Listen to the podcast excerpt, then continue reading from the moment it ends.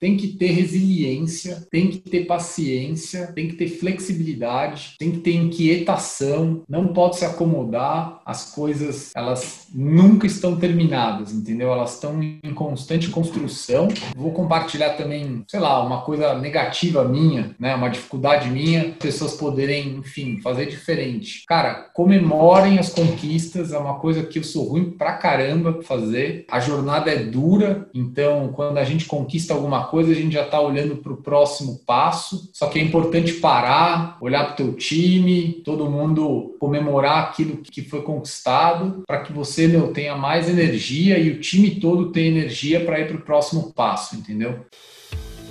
Olá, eu sou Rafael Marino, diretor de marketing da Exceed. Seja bem-vindo ao Na Linha de Frente, um podcast feito com investidores e grandes executivos de startups do país. Aqueles que estão de fato na linha de frente tomando as decisões mais difíceis de uma empresa. Com muitas dicas e histórias exclusivas, aqui você vai descobrir como fundadores e líderes das maiores startups do Brasil enfrentaram os grandes desafios de crescer uma empresa, como o crescimento inicial, a escalabilidade, a gestão em períodos de crise e principalmente a busca pelo investimento. Esse podcast é produzido pela Exceed, a primeira plataforma de investimentos online em startups do Brasil. Ah, um último detalhe antes da gente começar. Sabemos que muitas vezes a gente precisa errar para poder evoluir, e nesse programa não será diferente. Portanto, vou te pedir um favor. Caso tenha gostado do episódio, vai ser muito legal se puder compartilhar ele no seu Instagram. E marque arroba Investimentos. E-Q-S-E-E-D Investimentos. Nos diga o que achou. Ficaremos super felizes em saber suas opiniões e principalmente suas críticas. Então, vamos lá? Aproveite esse episódio. Estou aqui com Rafael Taub, CEO, fundador da Joycar, uma startup de car sharing focada no público B2B. Super satisfação te receber aqui. Rafael participou junto com a Joycar de uma captação na Exceed esse ano, um momento muito legal que a gente vai acabar abordando aqui também. Se eu puder falar rapidamente, uma breve introdução sobre o Rafa, um empreendedor que veio aí do mercado corporativo, ficou anos no Itaú BBA e saiu para empreender, para criar a Joycar, essa empresa que vem crescendo cada vez mais mais focado na economia compartilhada. Então, vou deixar ele falar um pouquinho mais sobre ele, sobre, sobre a Joycar. Super satisfação ter você aqui, um baita empreendedor com a gente, um dos melhores empreendedores que passou aqui pela Exceed, com certeza. Rafa, conta um pouquinho aí sobre você, por que, que você acabou saindo desse mercado corporativo e decidiu fundar a Joycar. Prazer falar contigo, valeu pelo convite. Talvez fique um pouco confuso, vai ser Rafa para cá, Rafa para lá, mas a gente vai ajustando aí para a galera não se perder. Começar me apresentando, eu sou Rafael, fundador e CEO da Joycar, eu tenho 36 anos. Antes da Joycar, eu trabalhei no Itaú BBA por aproximadamente 5, 6 anos. E antes do, do Itaú BBA, eu trabalhava na minha faculdade, eu sou formado em administração de empresas. E aí eu fiquei um bom tempo como monitor de finanças lá na minha faculdade. Por isso até que eu acabei caindo no mercado financeiro logo na, na sequência quando eu me formei. E antes disso, né, antes de eu ser formado, eu trabalhei em algumas lojas de shopping diferentes, já falando um pouco da minha formação aí pessoal. Acho que isso daí foi muito legal para me dar uma cancha um pouco de comercial, de falar com o cliente, de estar tá ali bem na ponta mesmo, sabe? Lidando com, com a venda do produto com o cliente final. A minha carreira mais longa foi no Itaú BBA, antes da Joycar. Eu acho que essa transição, né, do, do mundo corporativo para o mundo empreendedor acabou sendo algo bastante natural para mim. Eu sempre tive uma vontade de, de construir coisas, né? O banco foi uma grande escola, foi uma curva de aprendizado bastante acelerada. Eu entrei no banco um pouco antes da crise de 2008, saí depois dela, então foi um momento de mundo, não sei dizer se parecido com o de agora, porque agora a gente está vivendo uma pandemia, mas foi uma crise financeira bem severa, né? Foi bem no coração do mercado financeiro, a crise de subprime. Então foi uma segunda faculdade estar no banco nesse momento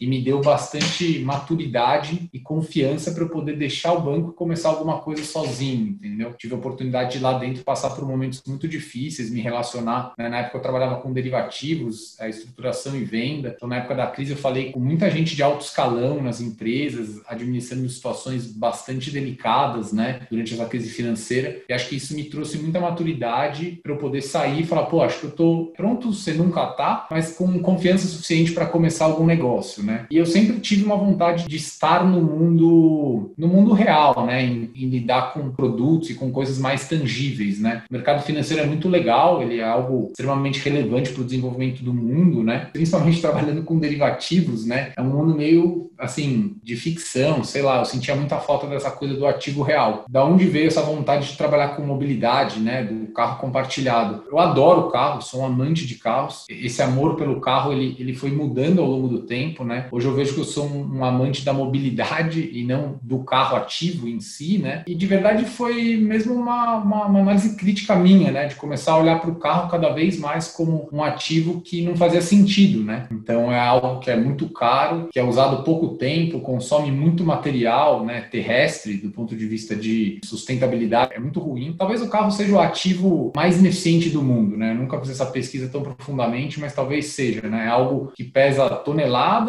e geralmente carrega uma pessoa de X quilos para lá e para cá, né? Poluindo o mundo. E aí, de verdade, eu fui entrando cada vez mais profundamente nesse tema e vendo essa ideia de, poxa, acho que o carro poderia ser usado de uma forma mais eficiente, como uma ferramenta de mobilidade, não como uma posse, né? Como um ativo que você é dono. E aí fui me encantando cada vez mais por essa ideia, cheguei a estudar, enfim, até ativos menores, né? Ver o que estava acontecendo no mundo na época de, de, coisas compartilhadas. E quando chegou a hora certa, eu decidi sair do banco para poder começar a, a Joycar, né? E a Joycar tem uma jornada relativamente longa, né? Enfim, como eu disse, a gente nunca está pronto, eu não tinha toda a experiência que eu precisava para construir o que eu queria. E aí a gente foi passando por várias etapas e mudando um pouco de direção aí ao longo do caminho, né? E por que o público B2B, né? Se a gente fala aqui de economia compartilhada, acho que a primeira coisa que vem à cabeça é Uber, carros, né? Hoje em dia também casas, né? Com Airbnb, mas o Uber foi, acho que, quem levantou essa bandeira do uso compartilhado das coisas, o maior mercado nesse sentido. A Joycar, então, não foi que nem acontece com muitos empreendedores, né? Uma dor sua pessoal, onde você identificou um problema maior e atuou em cima para empreender e solucionar essa dor, né? Você ouviu isso por uma questão até de paixão, você foi identificando oportunidade e por que fazer uma empresa de car sharing, onde você talvez tinha lá no, no público B2C, como no Uber, né? Um volume muito maior de mercado mercado e por que, que você driveou de criar e de fazer com que essa empresa fosse B2B? Foi alguma pivotagem no começo? Já nasceu assim? Como é que foi esse processo? Eu vou recapitular a história da Joy, obviamente de uma forma mais rápida aí para não ficar tão chato, mas acho que aqui vai a primeira, sei lá, não sei se posso chamar de dica, mas para pessoa ou para quem está empreendendo, que eu acho que essa postura flexível, né? Acho que não necessariamente você começa com todas as respostas, então eu acho que você tem que ter o jogo de cintura para olhar o que está acontecendo e eventualmente ir caminhando de maneiras diferentes e pivotando o teu negócio para ir acompanhando as oportunidades que estão aparecendo, né? A Joycar começou no mundo B2C, né? O sonho era criar uma empresa de carro compartilhado, espalhar carro no Brasil inteiro e as pessoas poderem pegar carro do ponto A e deixar ele no ponto B. Igual a gente tem hoje as operações, por exemplo, de patinete, de, de bike, né? A Joycar nasceu assim, a gente trouxe da Alemanha um sistema e a ideia então era ser um operador de car sharing mesmo, né? E aí o operador de car sharing, no fundo, você é uma locadora que opera com tecnologia, né? E aluga carro de maneira mais fracionada que uma locadora. Locadora aluga em diárias, o car sharing você eventualmente pode alugar até por minutos. E aí a Joycar começou assim, né? Em um determinado momento, a gente esbarrou no mundo B2B. De que forma, né? Eu conheci o CEO de uma locadora e aí, um cara muito legal, né? E ele abriu as portas para a gente fazer um piloto lá dentro, uma locadora que só trabalha com terceirização de frota, então locação de frota para empresas. E a gente então testou esse mercado. A gente colocou o carro compartilhado dentro da própria locadora para a área comercial usar e depois a gente levou um piloto para dentro de uma empresa que eles tinham ganhado conta. Então nessa época, só para você entender, a Joycar estava operando no mundo do carro compartilhado privado. O que eu quero dizer com privado? A gente tinha colocado carros dentro de condomínios residenciais. Então a Joycar nasceu já no ambiente privado do compartilhamento, vamos dizer assim. E aí a gente começou a testar o mundo B2B, também é um outro ambiente privado, mas maior, né? Uma empresa. E aí, estudando esse mercado, a gente viu que o quê? As empresas gastavam e gastam até hoje muita grana com carro. Não importa se o carro é comprado ou alugado, a empresa ela ainda tem aquela cultura de distribuir carro para um monte de colaborador, o famoso carro dedicado, né? E aí tem gente que ganha esse carro ou porque precisa dele como ferramenta de trabalho ou porque é um benefício. E aí essa conta no final do mês ela é muito cara. Então a gente olhou para esse mercado e falou, opa, peraí, acho que eu consigo ajudar a empresa a ser mais eficiente, a ter menos carro, ao invés de dar um carro para cada colaborador, ela cria uma frota compartilhada e aí esse colaborador usa o carro conforme ele tiver necessidade. Essa necessidade pode ser tanto de trabalho quanto de benefício, né? Você pode eventualmente falar, olha, o Rafael, o Paulo, a Maria e a Joana podem usar o carro só a trabalho. Essas outras pessoas aqui podem ir embora com o carro para casa. Aí você cria as regras que você quiser. Mas o ponto é que o carro passa a não ter um dono, entendeu? Passa a ser um carro que qualquer um pode acessar. E aí a gente fez essa migração, então, para o mundo B2B, vamos dizer assim. E aí, nesse momento, foi uma mudança muito relevante da Joy, né? Porque até então, o que acontecia? Eu estava usando uma tecnologia alemã. Joycar era uma operadora de car sharing. Quando eu fui para o mundo B2B, eu falei, opa, peraí, eu não vou ser um operador de car sharing. Eu não vou alugar o carro com o sistema, né, embarcado. Eu vou só entregar o sistema e viabilizar essa frota compartilhada do ponto de vista tecnológico. E aí foi quando a maior mudança de, de direção da Joy foi quando a gente montou um time de tecnologia e começamos a desenvolver a plataforma completa. E aí quando eu falo plataforma completa, eu digo tanto hardware que a gente instala no carro, quanto software que administra tudo isso. As reservas, os veículos, os aplicativos, enfim, toda a plataforma de gestão de usuários e de veículos, entendeu? A gente foi passando por algumas mudanças e desafios bem diferentes e bem grandes ao longo da nossa trajetória, né? Então, até chegar nesse mundo B2B e ser uma empresa de tecnologia, né? Fantástico. Como uma empresa, uma startup, né, tem que ser, né? Flexível, adaptável, de olho nas oportunidades que estão acontecendo. E eu queria entrar justamente nesse mérito que você acabou de falar sobre hardware, sobre software, sobre essas pivotagens, mudança de leme, né? A gente já, já soube com você, enfim, já entendeu um pouquinho sobre a Joycar, que é uma empresa basicamente de tecnologia que mistura hardware e software. O hardware, onde você põe nos carros para poder, né, ele ler toda a performance, o que está acontecendo, e conectar isso com o software, que é onde é possível fazer a gestão online dessas frotas. Ou seja, você trabalha numa empresa que tem hardware e software, isso deve ser muito difícil em termos de processo de desenvolvimento de ambos os produtos, né? E principalmente você começou estruturando a empresa para uma coisa, depois de um tempo ela acabou virando outra. Quais foram nesse,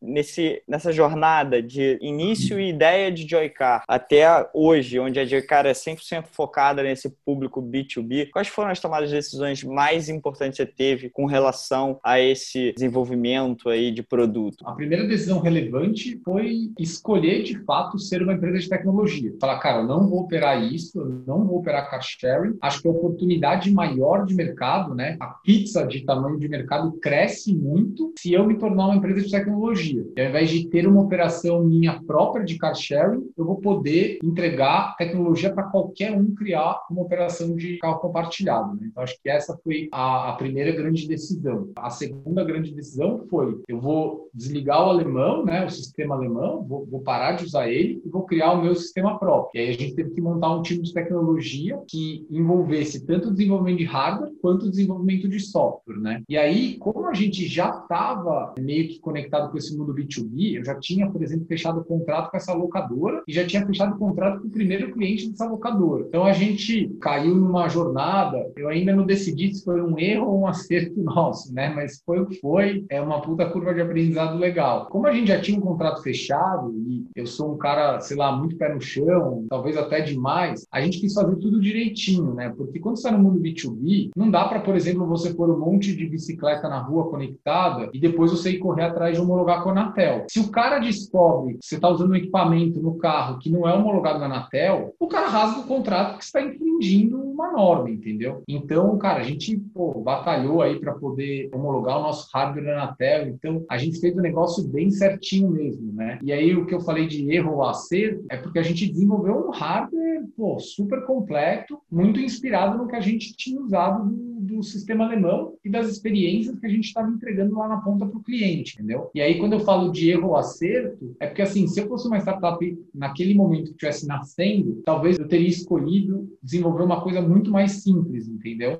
o famoso conceito do MVP. Eu brinco que aqui na Joycar, a gente primeiro fez o complexo para depois desenvolver o MVP, que é o, é o mínimo produto viável. A gente acabou aí estendendo muito a nossa curva de investimento e de tempo para ter uma solução pronta, porque a gente fez tudo, enfim, da maneira mais correta, para poder homologar na Anatel, né? A gente não fez aquele caminho que geralmente as startups do Vale do Silício fazem, que é assim, não, põe o negócio para rodar, vamos para porradaria e depois a gente corre atrás dos regulamentos, entendeu? Como a gente tinha contrato assinado com uma empresa já, eu fiquei com receio de fazer isso. Talvez isso daí tenha sido um erro, talvez isso daí fez a gente não conseguir acelerar o negócio mais, entendeu? A coisa aconteceu mais devagar, o desenvolvimento do hardware acabou sendo muito mais complexo, muito mais desafiador do que a gente imaginava. Mas não teve muito jeito, a gente precisava desse equipamento no carro para poder entregar a experiência que a gente já vinha entregando antes com um sistema que não era nosso. Esse foi o grande desafio. A outra grande questão é que o sistema ia melhorando cada vez mais, mas você tinha aquela sensação de que nunca estava ficando pronto, né? Então você também tinha que decidir se você vendia ou não para outras empresas, né? Porque você ficava naquela coisa de, olha, tá ficando pronto, uma hora eu te entrego. Todo investimento nosso estava no time técnico, né? A gente não tinha uma área comercial, uma área de vendas, uma área operacional. Até depois, mais para frente, a gente, quando for falar do, do, investimento que a gente levantou com a rodada da Equecid, justamente vem para a gente criar essas áreas, né? O time da Joycar, ele, ele foi essencialmente muito técnico no começo, né? Para justamente a gente ter as tecnologias que a gente precisava para entregar a experiência que a gente queria. E aí acho que a última coisa que vale complementar é que apesar de nós estarmos focados no B2B, né, no, no aspecto de ativamente ir falar com o cara da empresa que tem frota para ajudar ele a justamente reduzir a frota e criar um, uma frota compartilhada, a nossa plataforma tecnológica ela tem capacidade de ajudar qualquer um a criar uma frota ou carro compartilhado. Então, se alguém quiser criar, por exemplo, uma operação de car sharing na rua numa cidade X,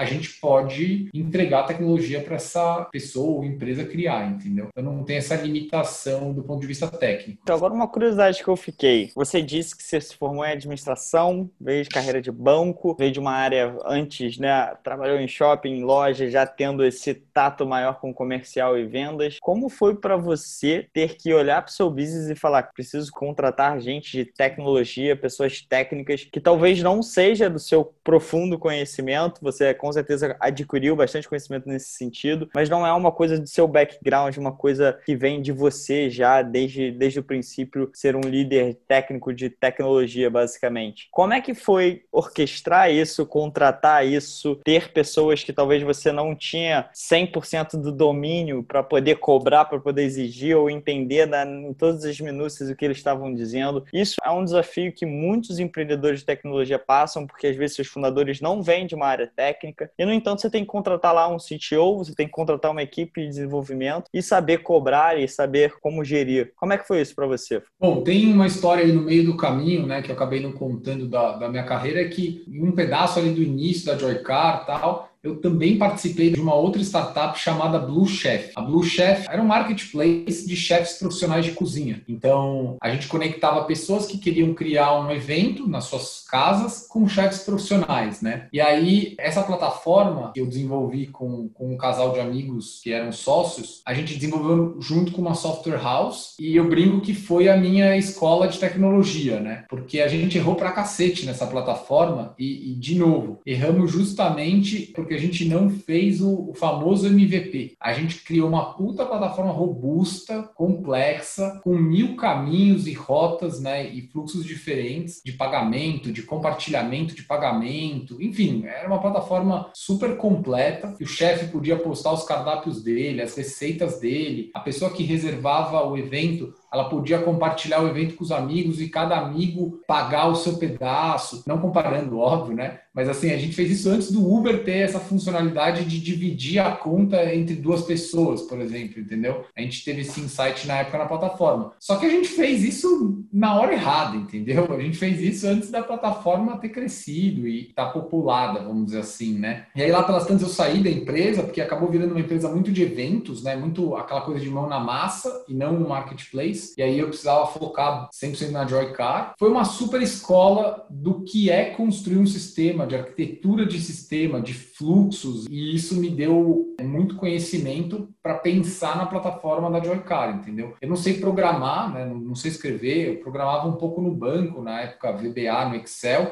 eu tenho uma ideia do que é programar, mas assim, vaga, mas eu me considero um cara com uma facilidade em pensamento lógico. Então, eu acho que programação envolve muito caminhos lógicos, né? Porque é aquela coisa, sei lá, você tem uma torradeira, você aperta um botão dela. Você tem que ter previsto o que, que vai acontecer. Se o usuário colocar na intensidade 2 ou na 3, e se ele apertar o botão no meio do caminho. Então, no fundo, antes da escrita, de você escrever a linguagem mesmo, tem um processo criativo e um processo lógico que antecede isso, e aí criar esta plataforma da Blue Chef, enfim, o meu background em outras coisas me ajudam muito nisso, né? Com certeza, né, um clichê que é muito verdadeiro, é conhecer as pessoas certas, né? É, a galera que desenvolveu a plataforma do Blue Chef virou minha sócia na Joycar. Então são caras que eu confio muito. E aí eu na época falei, porra, tem um desafio maior que o Blue Chef contei a história da Joycar, falei, a gente usa uma plataforma gringa, mas eu quero criar a minha plataforma, a nossa plataforma, vocês não querem vir junto? Vamos aí? E aí essas pessoas entraram no nosso sonho, entendeu?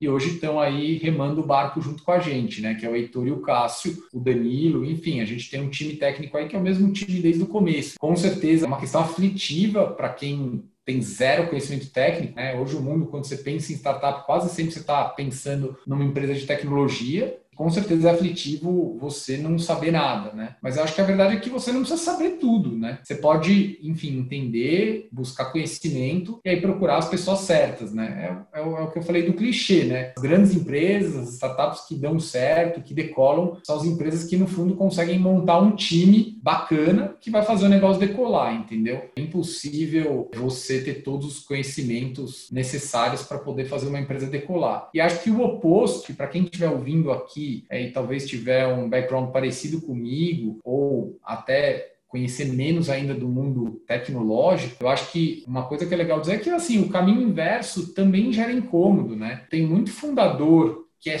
super developer, né? Super assim, do código, etc e tal. E esse cara ou essa mulher muitas vezes tem dificuldade em passar para o outro lado, né? Que é o lado do business, que é o lado do negócio. Então, assim, quem vai estar tá encabeçando, ou as pessoas que estiverem encabeçando, liderando essas empresas, você precisa encontrar pessoas complementares, pessoas com conhecimentos diferentes, né? Que vai fazer a, a, a mágica acontecer. Com certeza é mais do que uma única cabeça pensando, né? Tem algumas cabeças que se complementem, que gerem embate, que gerem discussão saudável, o negócio sempre avançar para para frente, entendeu? Falando um pouco mais do seu, talvez, seu melhor skill do ponto de vista de business, do ponto de vista comercial, chegou a comentar que você encontrou, na real, o caminho comercial da Joycar no B2B através de uma conversa com um amigo que era dono de uma empresa nesse sentido. E vocês, basicamente, ao ser focados no B2B, têm essa bandeira fortíssima de redução de custo, né? Em números de carros utilizados, em todos os custos indiretos que tem a ver com isso, de manutenção e tudo mais. No entanto, como é que você fez, cara, para comprovar o case antes de de fato ter o case? Então você conseguiu numa negociação fazer um teste com seu amigo, mas quais foram os desafios, os principais desafios se crescer uma empresa B2B sem ainda ter muito case para comprovar? Como é que você superou essa negociação comerciais com esses primeiros clientes? Hoje vocês estão voando, tem contas enormes, mas como é que foi lá no começo, principalmente pensando pensando, né, no empreendedor que fala, caraca, pô, legal, tem essa ideia, a empresa tá indo, pô, tá crescendo, o produto tá redondo e agora eu preciso atacar esse lado comercial, mas eu ainda não tenho case para mostrar. Como é que vocês fizeram isso, Rafa? A palavra que mais me vem na cabeça é paciência, assim, tem que ter, tem que ter muita paciência e talvez a segunda palavra é resiliência, né? O, o mundo B2B, principalmente se você for para o mundo que a gente tem atacado, que é o mundo enterprise, né, das empresas grandes e tal, cara, é um mundo difícil mesmo, assim, é um, é um mundo que desde o seu primeiro contato até você fechar o negócio leva tempo, né? Uma trajetória bastante longa aí. A gente tinha um produto muito legal, com uma experiência muito inovadora. Esse produto nunca tinha sido apresentado para o mundo corporativo, né? Falava muito em car sharing, mas aquela coisa na rua, B2C, né? Não é à toa que você está usando o exemplo da Uber. A Uber não tinha chegado no mundo PJ ainda, não existia conta empresa tal. Tinha essa coisa da inovação. De verdade, cara, nossa, é, o legal de conversar é que você vai relembrando os momentos, né?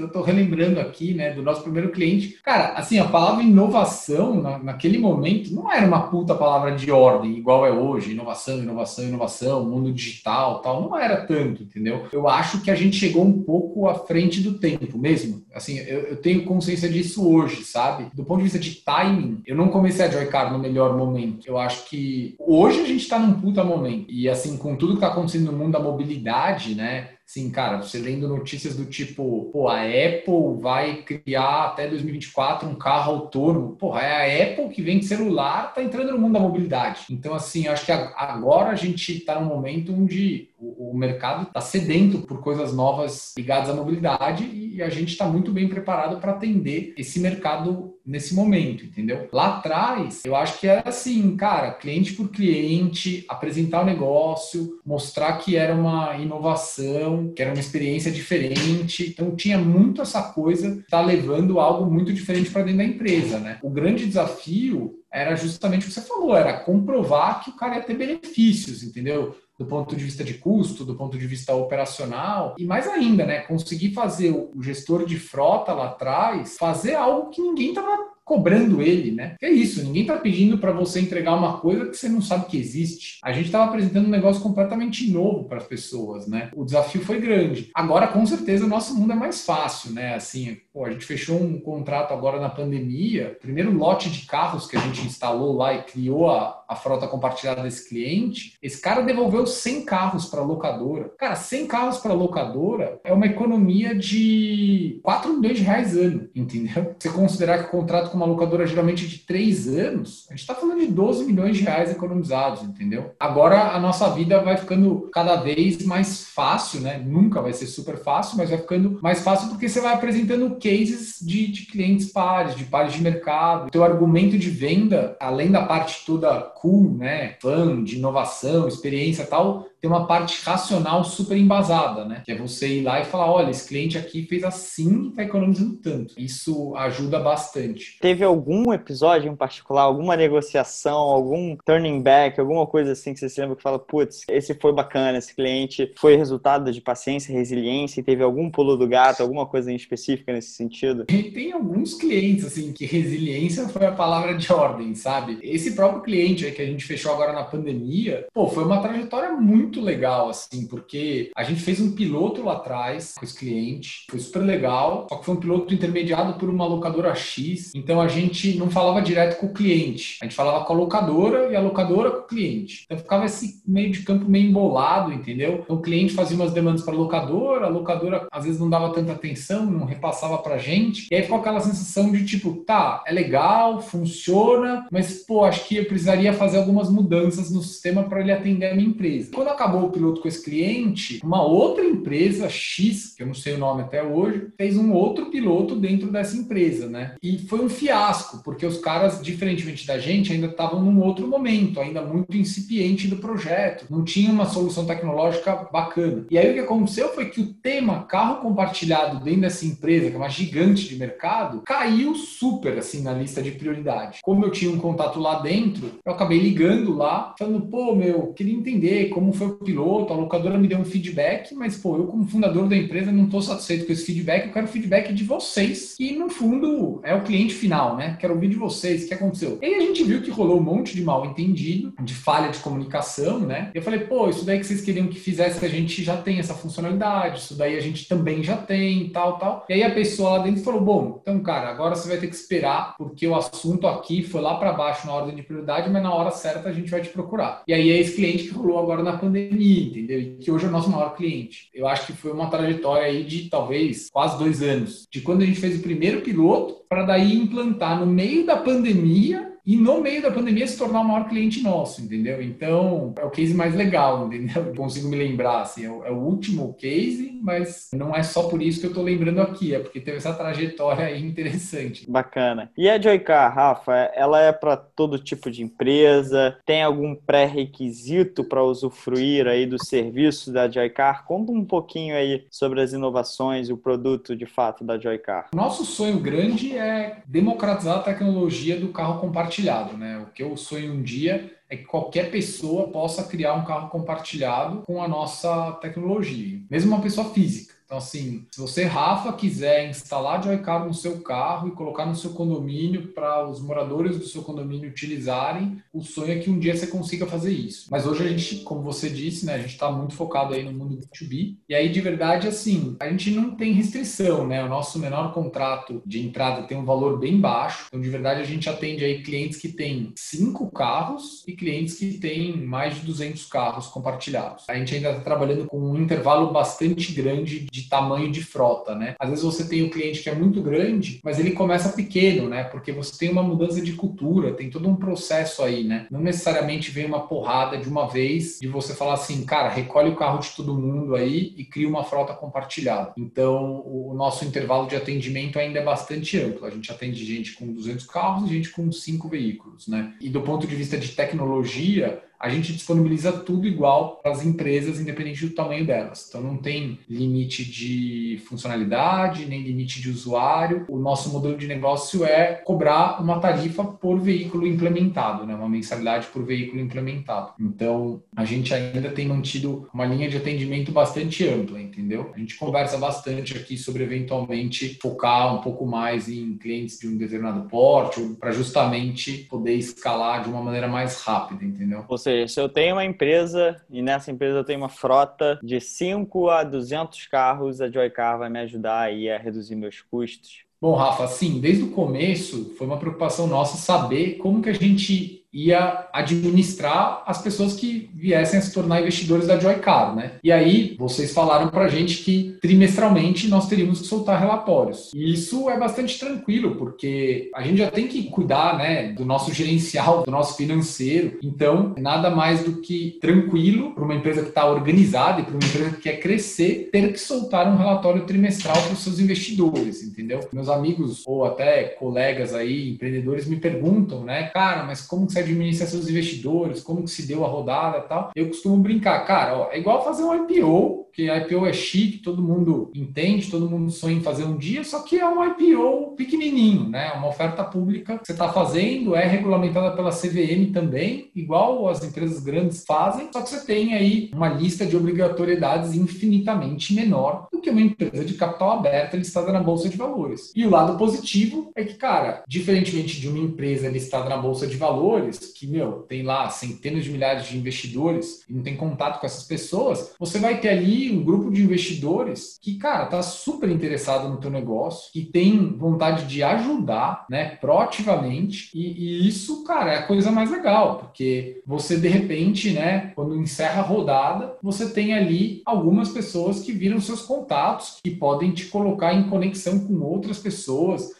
no meu caso, estou no mundo B2B, com pessoas que podem me apresentar para o contato que eu preciso falar dentro de uma empresa e por aí vai, entendeu? Então, é, eu acho que é um mercado, como você mesmo disse, novo, que acaba tendo muito mito, muita coisa dita que não é bem assim, e, e aos poucos a gente vai quebrando né, esse gelo aí e, e deixando todo empreendedor um pouco mais calmo, né? Quais são os passos, quais são os desdobramentos, e por enquanto o que eu posso falar é que, cara, para a gente está sendo muito positivo não só pela captação em si, mas pelos contatos aí que a gente criou e vem tendo ao longo dos nossos dia a dia aí com investidores, entendeu? Fantástico. E sobre especificamente esse modelo de investimento em startup, Rafa, a gente aqui dentro vê muitos empreendedores participando desse modelo, é, muito por conta talvez de, de uma questão de give back, né? Um, pessoas que passaram por toda essa jornada, tiveram algum tipo de sucesso, algum tipo de êxito e querem de alguma forma contribuir novamente para esse ecossistema, ajudar de alguma forma, enfim, utilizar esse modelo também, além de, obviamente, esperar um retorno que pode ser muito maior do que nos ativos aí principais que tem no mercado de investimentos. Eles também têm essa questão do investimento com um certo propósito por trás, por estar investindo em economia real, por estar ajudando uma galera empreendedora que vai gerar renda, que vai gerar receita, que vai gerar emprego, que vai disruptir um pouco o mercado. Você investe em startup? O que, que você acha desse modelo de investimento? O que, que você vê desse modelo aí para frente? Esse mercado vai cada vez amadurecer mais no Brasil. Eu já li notícias sobre possibilidade de ser criada uma, um mercado secundário até, né?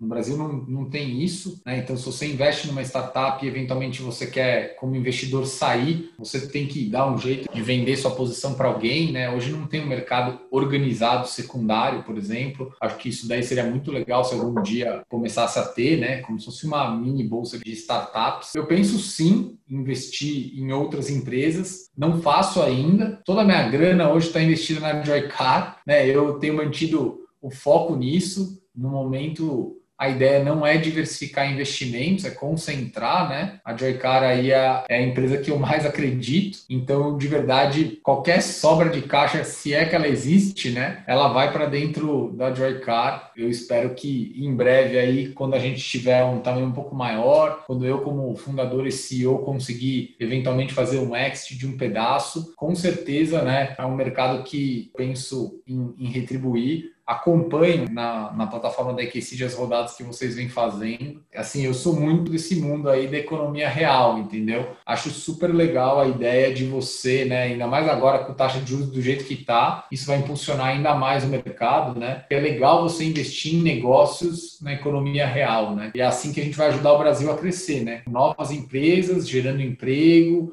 gerando mais renda para todo mundo. E eu espero que em, em, um curto espaço de tempo a gente tenha aqui no Brasil empresas do tamanho de uma Apple, de uma Amazon, né? E para isso acontecer, a gente precisa ter cada vez mais e mais empresas sendo começadas, sendo investidas, para que você crie novas blue chips, né? Então, eu acho que, cara, vocês estão inseridos no mercado, tem muita, muita relevância. Talvez as pessoas tenham dificuldade em ver isso daí, porque você precisa estar na pele do, do empreendedor, né? Para ver o, o, quanto falta capital, principalmente quando você está em determinados estágios aí da sua startup. E a plataforma de vocês justamente materializa, né? Essa relação entre o empreendedor empreendedor e a pessoa que está conhecendo esse mercado, né? E que quer justamente ajudar a, a, construir novas empresas, né? E eu acho que essa relação que a Equicid ajuda o investidor a ter com o empreendedor é uma relação que faz o investidor se sentir parte do negócio mesmo, né? É o que eu estava falando um, um, pouco de tempo atrás na pergunta anterior, né? É diferente de você comprar uma ação na bolsa e comprar uma ação de uma startup, né? O empreendedor que está ali na ponta recebendo esse aporte, ele vai ter muito interesse em falar com você, investidor, né? Se você quiser ajudar, se você quiser colaborar. É um, um mercado que, que tem tudo para crescer cada vez mais, entendeu? Legal, cara. Rafa, falamos sobre muita coisa legal, passamos aí um pouco sobre sua jornada empreendedora, sobre as dificuldades de crescer a Joycar, os primeiros pepinos, os desafios, as mudanças de estratégia, o mercado de car sharing, a gente falou sobre as inovações que vêm pela aí, internet das coisas, os big numbers desse mercado, os movimentos que outras empresas estão fazendo. Queria saber um pouquinho mais, cara, quais foram os livros aí que marcaram a sua vida nessa jornada empreendedora, no seu desenvolvimento pessoal. Não precisa ser só livro de business. Eu sei que empreendedores leem muitas coisas diferentes para ajudar a conectar esses pontos que teoricamente não são conectáveis, né? Que livros aí marcaram sua vida, Rafa? Cara, para mim é difícil responder que livros marcaram a minha vida, né? Eu costumo dizer que os livros que eu estou lendo no momento são os livros que estão mudando a minha vida, né? Então agora eu estou lendo dois, dois livros diferentes. Um livro chama Princípios, que é do Ray Dalio, e o outro livro que eu estou ouvindo, na verdade, no, no Audible,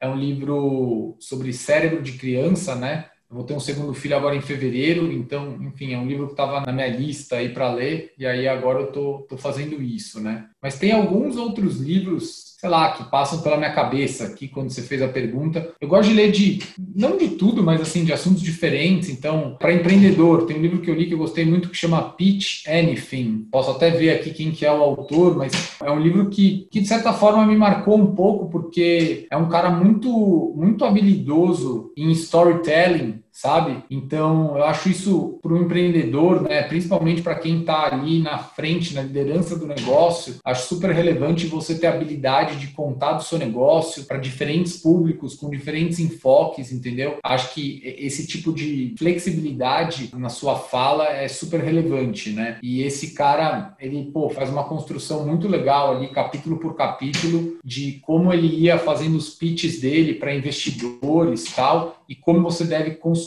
a sua história, né? O nome dele é Oren Clef. Eu não sei se é um livro famoso ou não entre os empreendedores, mas enfim, é um dos que eu li que eu, que eu me lembro com alguma relevância. Depois a gente pode, sei lá, no final passar os nomes dos livros e, do, e dos autores. Um outro livro nada a ver, assim, que, que eu gostei muito, chama Grain Brain, que é de um médico, é basicamente sobre alimentação, né? e, e cérebro. Como a nossa alimentação influencia a atividade do nosso cérebro. Esse cara é neurologista, trabalhou anos como neuro, neurologista, e depois ele foi estudar nutrição e juntou as duas coisas. Ele trabalhava muito com autistas, então ele via o quanto a rotina de alimentação de um autista se alterava o comportamento. Ele criou muito essa relação do que você come com como o seu cérebro funciona, né? E a gente fala muito pouco do nosso cérebro, né? E o cérebro é o principal órgão do corpo. A gente não sei, tende a não enxergar o cérebro como um órgão, né? Sei lá, é um livro, não sei se mudou minha vida vida, mas mudou bastante a minha percepção sobre alimentação, sobre como se alimentar. No Brasil, acho que chama Dieta da Mente, esse livro. É um livro bem, bem legal. Assim, de crônica para relaxar, Nude Botas, que é do Antônio Prata. Porra, é um livro que eu releio várias vezes, assim, que é bem de quem tem hoje de 30 a 35 anos. O cara tem umas crônicas ali que, puta, são muito engraçadas, ele escreve muito bem, é delicioso ler. Eu acho que, enfim, é importante ter na literatura também um caminho para relaxar, né? igual a gente assistir série e tal, sei lá. Cara, um outro livro que ninguém vai ler, porque é um livro acadêmico, mas também eu lembro com puta carinho, assim, é um livro da faculdade, Administração Financeira. Foi o primeiro livro de finanças, né? Quando eu comecei a ter Finanças 1 na faculdade. Cara, uma história, assim, engraçada. Quer dizer, não sei engraçada, mas que, meu, talvez é, é o momento que me colocou nessa trajetória de ir para o mercado financeiro, né? Eu lembro que a gente tinha que, na primeira aula de finanças, a gente tinha que ter lido o capítulo 7 desse livro, não sei como eu lembro essa porra, o valor do dinheiro no tempo é uma bíblia, assim, é um livro de teoria e prática, né, do Brigham e Gapensky. Um livro desses de faculdade de administração. Cara, eu lembro que no intervalo eu fui na biblioteca e li esse capítulo. Eu cheguei, tipo, sei lá, 5, 10 minutos atrasados na aula. Foi, era tipo a segunda semana de, do segundo semestre de facul. E eu lembro que todo mundo ficou viajando na aula, não entendendo nada. E eu, assim, achando a aula animal, entendeu? Cara, foi quando me deu esse clique mesmo de tipo, cara, eu tenho uma facilidade com, com o mundo financeiro. E daí eu virei monitor na faculdade, que nem eu contei aqui. Então, é um livro acadêmico ninguém, não faz sentido ninguém ler esse livro, mas é um livro que de certa forma marcou minha vida porque, sei lá, eu lembro desse capítulo 7 desse livro, entendeu? E deu lendo ele na biblioteca da ESPN. Assim. Enfim, é uma memória bem viva que eu tenho na minha cabeça. Mas é isso, acho que de um modo geral, o que eu tento fazer aí não é ficar focado lendo só um tipo de coisa. É legal ler de tudo um pouco. Óbvio que dentro dos seus assuntos de interesse, né? Também não adianta você tentar se forçar a ler sobre algo que, pô, você não tem interesse nenhum. Mas eu acho que ler diferentes coisas, cara, você vai fazendo relações. Não sei se é o meu cérebro que funciona assim, mas para mim funciona desse jeito. Eu vou consumindo coisa de tudo quanto é lado. Minha esposa é editora de livros, então ela também me conta muito dos livros que ela trabalhou, né? Agora ela tá fora da editora, mas enfim, então sou um cara interessado em, em vários assuntos, em, em, várias temáticas diferentes e pô, eu adoro é, ler e conversar com pessoas de diferentes backgrounds, estão em diferentes mercados, sempre tem alguma coisa diferente diferente para você aprender, e aí você digere e acaba levando isso para a tua realidade, entendeu? Então, para quem está aí querendo empreender, para quem está querendo estar tá na liderança de uma empresa, tem que ser curioso, entendeu? Você tem que ser curioso e entusiasmado com, com a maior quantidade de assuntos possível, entendeu? Bacana. Eu queria conectar com a última pergunta clássica aqui no programa. Se você pudesse transmitir uma mensagem para todos os empreendedores e empreendedoras do país nesse momento, qual seria o recado do Rafa Rafa, para essa galera? Tem que ter resiliência, tem que ter paciência, tem que ter flexibilidade, tem que ter inquietação, não pode se acomodar. As coisas, elas nunca estão terminadas, entendeu? Elas estão em constante construção. Vou compartilhar também, sei lá, uma coisa negativa minha, né? Uma dificuldade minha, pessoas poderem, enfim, fazer diferente. Cara, comemorem as conquistas, é uma coisa que eu sou ruim pra caramba fazer. A jornada é dura, então quando a gente conquista alguma coisa, a gente já está olhando para o próximo passo. Só que é importante parar, olhar para o teu time, todo mundo comemorar aquilo que foi conquistado, para que você meu, tenha mais energia e o time todo tenha energia para ir para o próximo passo, entendeu? Fantástico, Rafa. Muito obrigado pela participação aí no programa, falando sobre muita coisa bacana, sobre a sua história, sobre a história da Joycar, sobre as inovações, sobre o que vem por aí, sobre a questão dos investimentos, os livros que te marcaram e esse recado final. Muito obrigado pela participação, Rafa. Foi um super prazer ter você aqui no programa contando um pouco da sua história, a história da Joycar. Valeu, Rafa. Eu que agradeço de novo pela oportunidade. Espero que, que fique legal e que a galera curta. Precisando de qualquer coisa, eu sempre falo para todo mundo aí na Equicid, contem comigo. Sou fã de carteirinha aí do trabalho de vocês. Acho que tem um papel super relevante nesse mercado de empreendedorismo. É o que vai fazer esse mercado cada vez crescer mais. Acho que é uma super porta de entrada e espero que cada vez mais empreendedores busquem usar a plataforma para fazer captação, porque é um caminho que, além do recurso, como eu falei, traz um contato com muita gente bacana, muita gente entusiasmada e muita gente que quer te ajudar a fazer seu negócio acontecer. Fantástico. Muito obrigado, Rafa. Tchau, tchau. Valeu, até mais, Rafa. Muito obrigado por ouvir o Na Linha de Frente, podcast produzido pela Exceed. Espero realmente que esse episódio tenha gerado valor para as suas futuras decisões. E vamos deixar todos os materiais que foram citados bem aqui na descrição. Caso tenha gostado, adicione na linha de frente em sua lista de favoritos para receber a notificação do próximo episódio.